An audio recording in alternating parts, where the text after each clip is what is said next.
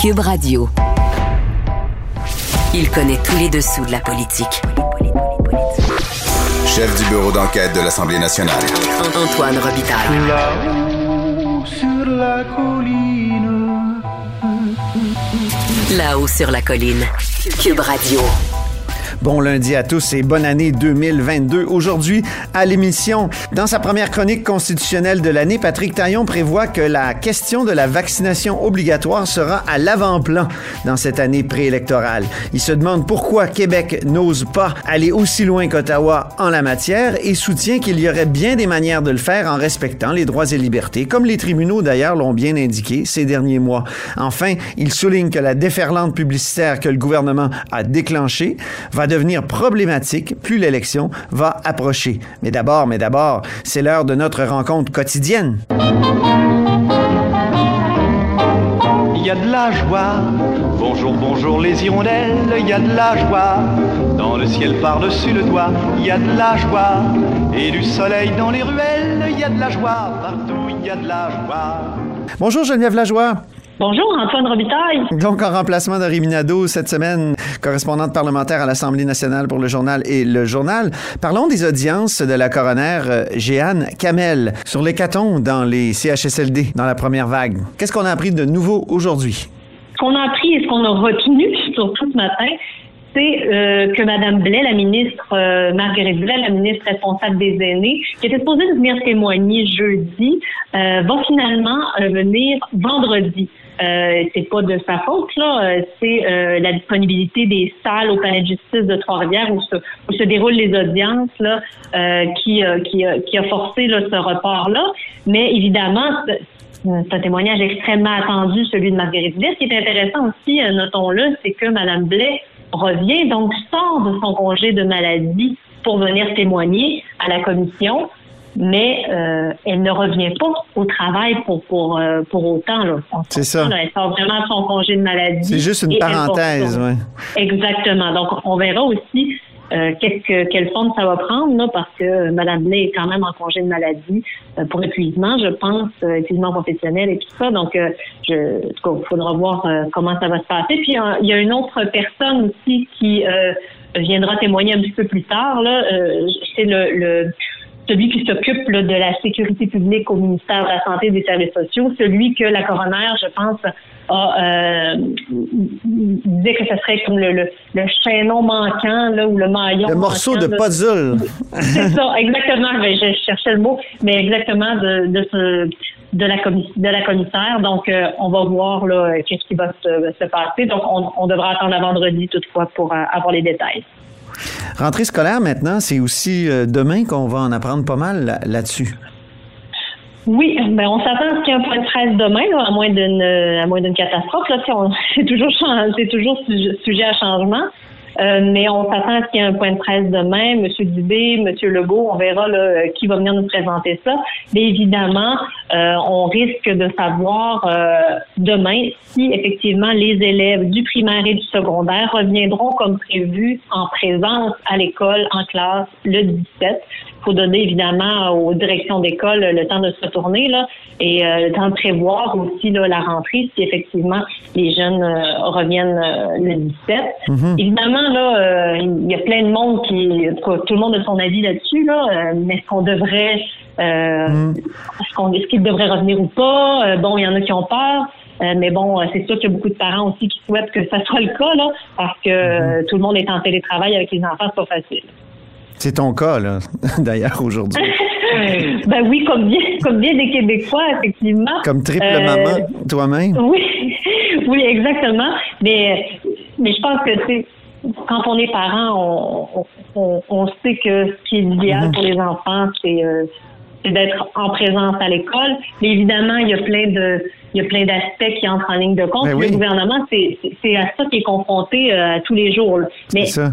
Mais je pense à la, à la, critique euh, en matière d'éducation, Marois Risky du Parti libéral, qui, qui note que le 17 janvier, donc date de retour en classe, c'est aussi le, ce serait aussi le sommet des hospitalisations au Québec selon les projections de l'INES. Donc, elle dit il y a quelque chose qui ne fonctionne pas. Et comme tu dis, il y a plusieurs personnes qui, euh, qui pensent cela. Oui, exactement. Euh, donc, le gouvernement doit jongler entre ces deux positions-là.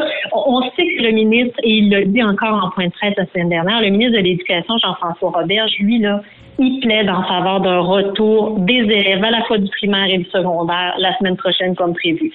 Selon lui, parce qu'il a été critiqué hein, quand on est revenu en classe un peu plus tôt que nos voisins ontariens ou que les Américains l'année dernière. Euh, il a été critiqué beaucoup, mais après ça, on, a récolté les fruits de ça, c'est-à-dire que bon, euh, on a su finalement le taux de décrochage était euh, et, de, le taux de diplomation était quand même stable, donc euh, il n'y avait pas eu plus de, de, de, gens qui avaient décroché ou en tout cas pas autant qu'on s'attendait malgré la pandémie. Euh, donc, euh, il pense récolter les fruits de ça, là, M. Robert. Mhm. Donc, selon Est-ce qu'il n'y aurait pas moyen de mieux tester avant que les élèves entrent en classe, euh, puis peut-être de, d'être plus conscient du problème des aérosols, c'est-à-dire de l'aération des classes? Ben, la ventilation, là, ça, c'est euh, le talon d'Achille de M. Roberge depuis le début de cette pandémie-là. Mmh. Euh, évidemment, euh, il y a des, des lecteurs de CO2 qui sont supposés être déjà installés dans les classes depuis plusieurs mois déjà. Et ben oui, tu as écrit là-dessus au mois de décembre. Tu as écrit là-dessus au mois de décembre. Hein? Tout à fait. On n'est même pas encore euh, euh, à 50% je pense, d'installer dans les classes à, ce moment-ci. Évidemment, là, on plaide le fait qu'il y a des matériaux là, électroniques là, qui sont pas, qui sont pas disponibles. Euh, mais reste que bon, hein, c'est sûr que si on avait lancé l'appel d'offres un peu avant au mm-hmm. début, au début de la pandémie, on n'aurait pas eu ce problème-là. mais effectivement, pour ce qui est des tests rapides, le ministre a annoncé qu'il y en aurait donc 7,2 millions de tests rapides qui allaient être distribués dans les écoles primaires, on, précise bien primaires. Euh, mais évidemment, là, moi, je suis allée aux, informations juste avant de te parler. Et puis, les tests rapides, ces, ces 7,2 millions de tests rapides-là vont commencer à être distribués dans la semaine du 24 janvier. Oh. On les a pas en ce moment. Donc, c'est difficile de les tester avant, avant que les élèves rentrent, si c'est supposé d'être le 17 euh, janvier. Là. Donc, on les aura pas avant le 24. Il y en a, il y en a, il y en a qui sont supposés rentrer le 24 janvier, d'autres la semaine suivante, le 31 janvier, puis il y en aura d'autres ensuite en février. Donc, ça, on les a pas. Évidemment, c'est difficile de faire tester, mais euh, peut-être une petite précision pour les élèves du secondaire. Donc, si vous êtes parent d'élèves du secondaire, vos élèves du secondaire, à partir de 14 ans, ont le droit d'aller se chercher euh, une boîte de tests rapides à la pharmacie. À partir de 14 ans, on est avec notre carte de, la RAMQ, avec notre carte soleil, on peut aller se chercher une boîte de tests rapides. Donc, dès 14 ans. Donc, pour ce qui est des élèves du secondaire, qui n'auront pas, eux, droit à une boîte de tests à l'école. Il y en a, là, des tests rapides, parce que pendant les fêtes, ça a été euh, le gros sujet. Il ben là, ça rentrait au compte-goutte, là. Il faut, le dire, mais j'ai l'impression que demain, on devrait avoir leur juste, là, justement. Euh, je pense qu'ils devraient en rentrer, là, dans les prochains jours, dans les prochaines semaines. En tout cas, euh, je le souhaite pour le gouvernement parce que maintenant, de toute façon, ils ont clairement établi une priorité pour les travailleurs essentiels de la santé, de l'éducation. Et donc, euh, si, pour monsieur et madame tout le monde qui ne travaillent pas dans ces deux domaines, on peut plus aller se faire tester dans les centres de dépistage? Euh, donc, il va falloir avoir suffisamment de tests rapides si on veut euh, si on veut pas que tout le monde se rende à l'école infecté. Alors, encore une fois, on parle beaucoup de COVID, toi et moi, alors que je suis un chroniqueur politique, un animateur politique. Toi, tu es une reporter politique. Puis il y a des élections qui s'en viennent, puis on parle pas de politique. On parle finalement de gestion de la pandémie, encore une fois, comme l'an passé. Exactement. On a, l'impression en plus que c'est prise c'est la même chose, exactement la même chose. Et cette année, en plus, on est en année préélectorale, Antoine, hmm. à quelques mois des élections. En théorie, toi et moi, là, aujourd'hui, on devrait quoi? On devrait essayer, on devrait tenter de savoir qui les partis politiques vont recruter en vue des prochaines élections de nouveaux candidats. Ben, c'est pas ça qu'on fait. on veut savoir combien de tests rapides vont rentrer dans les écoles. Mais, sérieusement, là, euh, pour ce qui est de la politique, pour les partis d'opposition, encore une fois, ça doit être très difficile en vue des élections parce que là, de qui on parle, de quoi on parle, mais que du gouvernement et des mesures qui sont annoncées. On parle pas du tout de politique, de ce que proposent les partis politiques, là, parce qu'on a quand même une élection d'ici quelques mois. C'est dans le prisme de la COVID qu'on parle de politique faut souligner peut-être un bon coup de Dominique Anglade d'avoir dit qu'il fallait rappeler le Parlement pour débattre de cette nouvelle phase de la crise. Moi, je pense que c'était euh, c'était peut-être euh, un bon coup. Le gouvernement a, refusé. Puis, euh, écoutez Patrick Taillon, notre chroniqueur constitutionnel en deuxième euh, partie de l'émission, qui dit justement que c'était un bon coup et que le gouvernement se prive trop finalement de solidariser les oppositions en les consultant et en les mettant dans le coup. Euh, je terminerai sur une, euh, une interview que tu as présentée en fin de semaine de Jean-François Roberge et qui s'oppose euh, à l'application de la loi 101 au cégep. C'est surprenant parce que tout le monde disait qu'il était dans le clan des nationalistes au caucus de. Oui, lui, c'est un ancien, euh, je vous rappelle, c'est un ancien euh, péquiste, un Ben ancien oui. souverainiste, ancien de l'exécutif euh, du comté du PQ de Vachon, si je ne me trompe pas. avec Camille Bouchard. Mm, Tout à fait. Et lui, euh, donc, on s'attendait à ce que, euh, justement, il soit un petit peu plus du côté de M. Jolin Barrette, qui pilote le dossier euh, de la réforme de la loi 101 et euh, qui serait davantage en faveur d'une application de la loi 101 au cégep. Mais bon, après lui avoir posé la question, euh, force est de constater que non. Il estime que euh, tout, ce qui, est protection du français, amélioration de la maîtrise du français, ça doit se faire au primaire, au secondaire. Mais c'est sûr que là, euh, il y en a plusieurs qui diront, ben peut-être que justement ça laisse à désirer cette maîtrise-là du français. Puis il était d'accord à dire qu'il y, y a des choses à faire, puis il y a des choses qui devront être faites. Mais c'est aussi parce que les parents qui choisissent d'envoyer ou en tout cas d'inciter leurs enfants à fréquenter l'école euh, en anglais à au cégep, c'est parce que souvent leurs enfants ne maîtrisent pas non plus bien euh, l'anglais à la fin du secondaire. Donc Ouais. ça c'est un autre problème. Mais malgré il le- maîtrise pas le français non plus. Il maîtrise ni le français ni l'anglais finalement. C'est c'est dramatique. Merci infiniment, Geneviève. On se reparle demain. Merci à demain Antoine. Geneviève est correspondante parlementaire à l'Assemblée nationale pour le journal et le journal.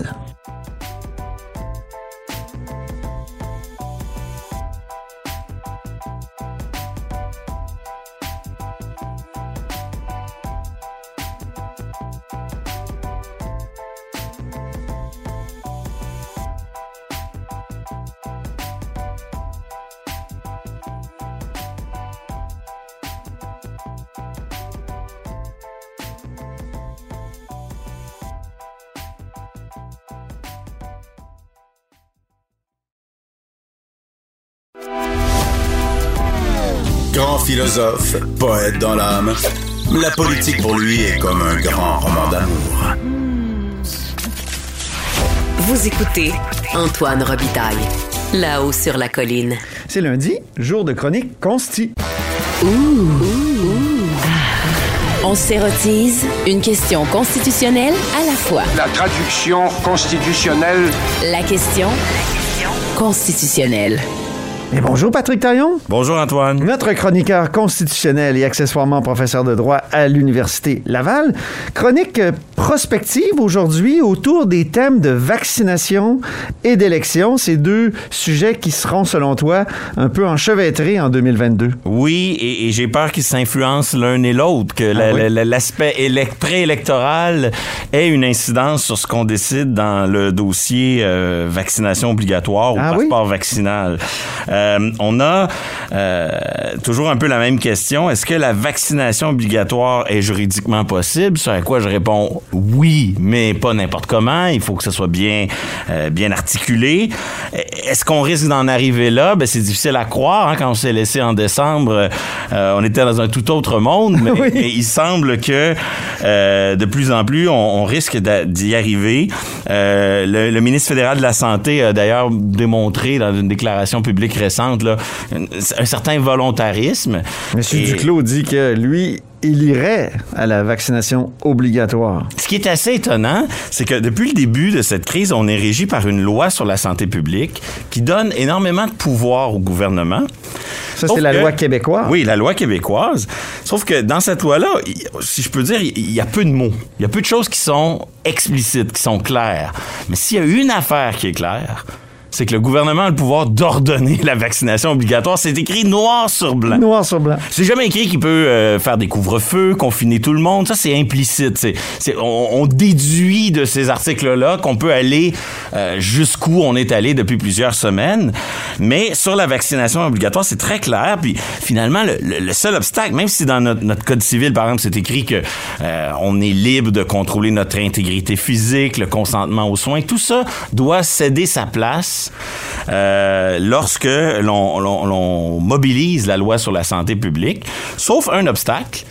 Euh, les chartes, la Constitution. Oui. Mais là encore, euh, c'est un obstacle qui, qui, qui est pas insurmontable parce que tout peut se faire au nom d'un objectif valable avec des moyens proportionnés, des moyens raisonnables. Et, et l'obstacle des chartes a commencé... que les gens oublient souvent avec les chartes. Tout à fait. Euh, On absolutise les droits. On dit c'est mon droit, mais il y a- des contextes, là, et, et les contextes, ça joue, c'est même reconnu. C'est surtout reconnu par le droit et la Constitution Et à la mi-novembre, tout s'est à peu près joué dans le Ah dossier oui? de la vaccination obligatoire. On Ah en bon? avait parlé ici. Oui. Trois décisions euh, à l'étape provisoire. C'est pas des décisions finales, c'est des décisions en attendant qu'on tranche le fond de l'affaire, mais ça a envoyé un signal très clair. D'abord, la juge euh, Nancy Bonsin qui a confirmé euh, le passeport vaccinal québécois, qui est une forme de vaccination obligatoire, mais pour des lieux limités. Oui. Euh, la Cour fédérale, dans une décision, là, je dirais, euh, un soutien indéfectible à la vaccination obligatoire annoncée par Justin Trudeau, qui, qui est pas rien. En compétence fédérale en ce moment, les employés, les usagers et ceux qui font affaire avec la fonction publique fédérale, c'est vaccination obligatoire. Ah oui. C'est une définition de la, de la vaccination obligatoire qui est beaucoup plus large que ce qu'on connaît au Québec avec notre système de passeport. Et ça, ça a été provisoirement confirmé par les tribunaux. Puis enfin, Québec avait annoncé la vaccination obligatoire pour les- les- le personnel de la santé. Oui. Mais euh, s'il a reculé, c'est pas en raison des tribunaux. Non. Les tribunaux ont confirmé provisoirement le, le dispositif. C'est seulement par crainte de pénurie de main-d'œuvre, si je peux dire. C'est ça. C'est plus des contingences que le droit. et donc, sur le fond, c'est pas le droit qui semble être le principal objectif, euh, obstacle à la mise en place euh, d'une euh, vaccination obligatoire. Puis même si le vaccin, disons que des, mettons, des gens comme toi et moi qui ne sommes pas des spécialistes de la santé, peut-être que le vaccin peut décevoir. hein. On pouvait avoir l'impression que euh, on allait pouvoir se retrouver dans des lieux entre personnes vaccinées totalement protégées. Là, on Ben comprend oui. que non, on peut quand même avoir la maladie. Mais, mais une chose qui est de plus en plus claire, c'est que le vaccin fait toute la différence pour tout ce qui concerne euh, surcharge, congestion, délestage dans le système de santé. Et c'est pour ça qu'on est obligé de confiner les gens ou de mettre des couvre-feux. Donc, pour le pire, pour ce que l'on veut éviter, le vaccin est efficace et c'est ce qui fait que l'imposer risque de passer le test des tribunaux. C'est- du moins le, le signal que les tribunaux ont envoyé en, en novembre dernier. Et, et là, y a, moi, l'attitude récente du gouvernement Legault m'inquiète. Je vois plusieurs problèmes qui se dessinent. J'en vois au moins euh, quatre ou cinq. Le premier, c'est que là, on comprend que la, la crise a changé de nature. Euh, il va falloir faire des ajustements dans nos règles. Mais là, tout à coup, avec son annonce sur la SAQ, on a l'impression que c'est une approche soudainement punitive. On, on veut se faire plaisir. Ou une approche macronienne. Oui, macronienne. Parce qu'en France, euh, Emmanuel Macron, le président, a dit qu'il voulait emmerder les non-vaccinés. Geneviève Lajoie, qui sera, je Ouais. crois, à l'émission aujourd'hui, Oui. euh, euh, a posé la question au ministre de la Santé cette semaine. C'est quoi l'objectif de votre histoire là, avec la SAQ puis la SQDC? Euh, il a repris un peu les mots de Macron pour s'en distinguer immédiatement et dire non, non, l'objectif, c'est de protéger les non-vaccinés contre eux-mêmes. Mais ça marchera pas si le, le- le- on, on tombe dans le piège de punir ou de se défouler à l'endroit des non-vaccinés. C'est pas la bonne approche. Deuxième inquiétude, c'est que là, il va falloir que Québec change de discours. Il- il- on est comme dans un discours où on dirait que les gens ont le libre choix. Euh, et que l'exception, c'est que pour certains lieux, certains moments, il faut présenter un passeport vaccinal. Euh, Ottawa fait exactement l'inverse. À Ottawa, c'est la vaccination est obligatoire et elle connaît des exceptions. Il faut à un moment donné assumer que le principe, c'est on est vacciné et l'exception, ben là, on les, on les dessine euh, une à une. Troisième inquiétude, c'est l'obsession de la faisabilité.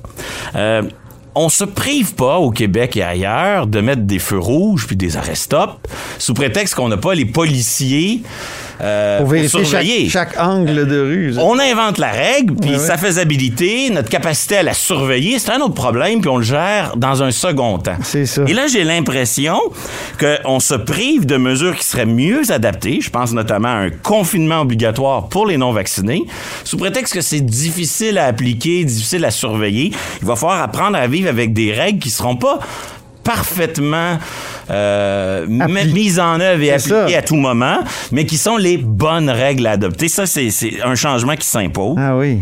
Quatrième C'était bizarre dans la conférence de presse de M. Dubé l'autre jour quand il a dit ben, ou, et de M. Legault qui disait ben c'est difficile, je- on peut pas mettre un policier derrière chaque personne et tout ça. Pourtant, dans nos restaurants, on vérifie les, les passeports vaccinaux constamment. Exactement. On peut pas juger de la pertinence d'une règle à travers le seul critère de est-ce qu'on est capable de la faire respecter 100% du temps en toutes circonstances. C'est- pas ça le bon, le bon euh, critère. Y a-t-il une règle qui est respectée 100% du temps? Évidemment. Il y a les règles les plus importantes, je pense à celles de la sécurité routière, sont les premières à faire l'objet de plusieurs euh, non-respects euh, C'est ça. quotidiens et ça, ça remet pas en question leur utilité.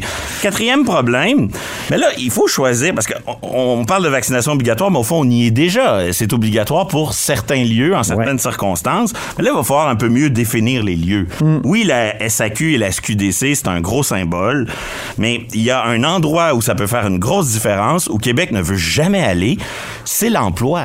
Euh, je- et c'est ça qu'Ottawa a, a- a- a fait. Il a d'abord et avant tout imposé la vaccination obligatoire pour des employés, des usagers et des contractants.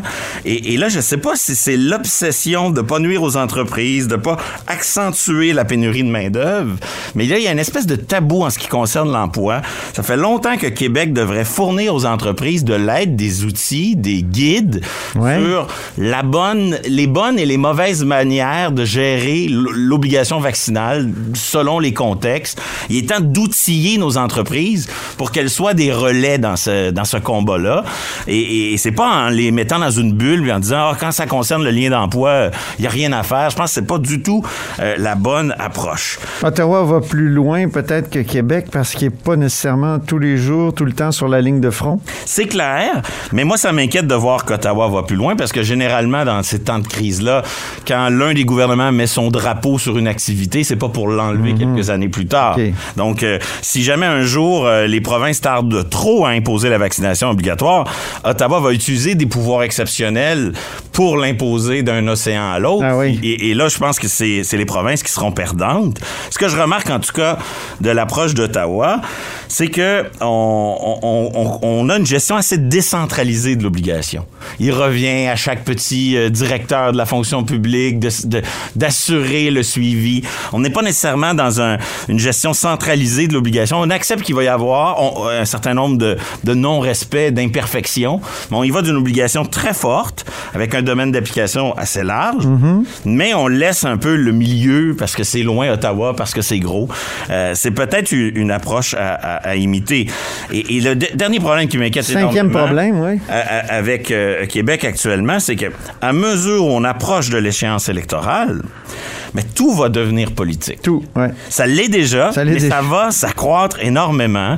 Et là, on, on, on est dans des dynamiques là, où on met en scène euh, euh, des préférences pour pas déplaire. Le premier ministre aurait aimé 20 personnes. Le premier ministre était contre le couvre-feu. C'est la santé publique qui, qui tend à aller vers ça. Ça, ça devient un peu ridicule.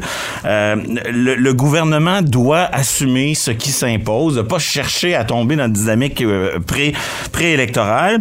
Et l'autre problème qui, qui, qui vient avec ce contexte préélectoral, c'est que le gouvernement va devoir enfin accepter de danser un peu avec les partis d'opposition. Depuis des mois, sa stratégie a été d'occuper beaucoup d'espace et de, de minimiser le rôle du Parlement pour pas donner de visibilité à ses adversaires. Pourtant, chaque fois que le- dans cette crise qu'on a ouvert le débat au Parlement sur ce qu'il faut faire, ça a renforcé la cohésion nationale. Ouais. Euh, ça a renforcé l'unité. C'est euh, un concept que, consensus. cohésion nationale, c'est un concept que François Legault aime beaucoup pourtant. Exactement. C'est Autrement dit, il aurait dû peut-être euh, accepter la proposition de Dominique Anglade de rappeler le Parlement. Mais Absolument. Quand ça a été le temps de rendre obligatoire la vaccination pour le personnel de la santé, on a fait un débat à l'Assemblée nationale. Absolument. C'est un débat qui a été mené avec les députés ont fait preuve d'un grand sens des responsabilités. Même chose pour les- la loi sur la manif- les manifestations devant les écoles et devant les hôpitaux. Ouais. Donc, quand on implique le Parlement, ben, ça permet de responsabiliser et de solidariser les partis d'opposition. Pourquoi le gouvernement se prive de cela? C'est comme un, un gouvernement qui plaide la cohésion, mais sans approche transpartisane. C'est bizarre. Il, il, il veut pas unir les clans. Il, il veut qu'on. Alors ça, ça pose problème. Et, et la seule raison que je vois d'adopter ce comportement, c'est de ne pas donner de visibilité à l'adversaire. Mais en contexte préélectoral, les médias vont nécessairement donner de plus en plus de visibilité aux adversaires. C'est, c'est, c'est la, c'est une règle. C'est la nature de la bête. Exactement. et je pense que le gouvernement doit changer d'attitude à cet égard-là. Ça va, ça va lui nuire euh, tôt ou tard. Terminons sur les élections à date fixe, parce que on connaît la date des élections. hein. 3 octobre 2022, ça s'en vient dans quelques dix mois? On connaît la date et ça va rendre la publicité électorale abusive plus facile à pratiquer. Hein, Il y, a des- il y a des règles qui encadrent les dépenses durant l'élection, mais du moment où on connaît la date, ben, la nuit avant le déclenchement des élections ou le six mois qui précède, on peut dépenser abusivement. Ben oui. En Ontario, on a adopté des lois pour encadrer ces dépenses préélectorales. Euh, au Québec, on n'a toujours rien sur ce- cette- ces, ces questions-là. Le, Non, le directeur général des élections avait annoncé il y a quatre ou cinq ans que oui, il songeait, mais finalement, il n'a rien fait dans ce mandat-là sur cette question très importante. Et non seulement on n'a rien, mais on a un contexte jamais vu, c'est-à-dire que la publicité gouvernementale, pas celle du parti euh, Coalition Avenir Québec, celle du gouvernement, Ouais. mais elle est, elle est plus, euh, plus forte que jamais. La lutte contre la COVID a amené à dépenser des budgets publicitaires considérables, puis aussi une crise des médias, hein, une perte de revenus au profit des, des, des géants étrangers euh, du web, a amené le gouvernement à dire faut faire du placement publicitaire pour, pour aider notre système d'information. Une orgie de placement. Mais là, on va Plus qu'ailleurs, d'ailleurs, au Canada. hein. ben, ça a été démontré, ça. ouais. Cette politique-là, ben, elle a deux bonnes raisons. Oui, la lutte à la COVID, puis le soutien aux médias qui est nécessaire pour une petite société comme la nôtre au Québec. Sauf que trop de publicité gouvernementale, ça va devenir un problème politique. Même moi, qui est toujours assez favorable à l'action de l'État, Oui. commence à trouver que ces publicités-là, là, je commence à être... euh, Tanné. oui, un peu. Donc, ça va devenir un problème politique, cette espèce de hyper importance, euh, la place euh, très importante que va occuper cette publicité gouvernementale. Et euh, ben, si on la réduit, ça va poser des problèmes pour les médias. Donc, on se retrouve dans une situation un peu délicate. Euh, le gouvernement va être exposé à la critique sur ce front-là. Je pense que les seules solutions sont de faire preuve de plus grande transparence sur quelle publicité, pour quelle raison, à quel coût. Et peut-être aussi partager ce temps d'antenne. Euh, Ah. Oui, il y a de la publicité gouvernementale, mais il y a de la publicité qui sert à soutenir les médias. Ben, partageons ce temps d'antenne. Oui, on va, on va financer les médias à travers ce placement-là, mais en partageant équitablement le temps pour les partis d'opposition. Et là, encore une fois, la solution passe par un minimum de discussion et de collaboration avec les partis d'opposition. C'est peut-être la résolution à prendre pour la nouvelle année. Souviens-tu des pubs Himmel. Euh, dans le temps? En fait, c'était du temps d'antenne qui était consacré à Radio-Canada au temps de... C'était tellement plate. C'était toujours à 11h30 avant qu'on passe... les- euh, ou peut-être même à 1h ou 3h du matin. Ça, c'est un temps d'antenne passe- gratuit que la Oui, loi oblige à céder. Et il a souvent pas beaucoup d'importance dans des créneaux. Dans un contexte où il faut Juste avant l'hymne national. dans un contexte où il faut soutenir les médias, ben peut-être qu'on peut, euh, l'État peut recourir à un temps d'antenne payant et le mettre à la disposition de tous les partis. Hi, ça serait intéressant. Merci beaucoup, Patrick Taillon, pour cette première et très stimulante chronique de 2022. C'est moi qui vous remercie. Patrick Taillon est notre chroniqueur constitutionnel et accessoirement professeur de droit à l'Université Laval. Et c'est ainsi que se termine La Haut sur la Colline en ce lundi. Merci d'avoir été des nôtres. N'hésitez surtout pas à diffuser vos segments préférés sur vos réseaux. Ça, c'est la fonction partage. Et je vous dis à demain. Cube Radio.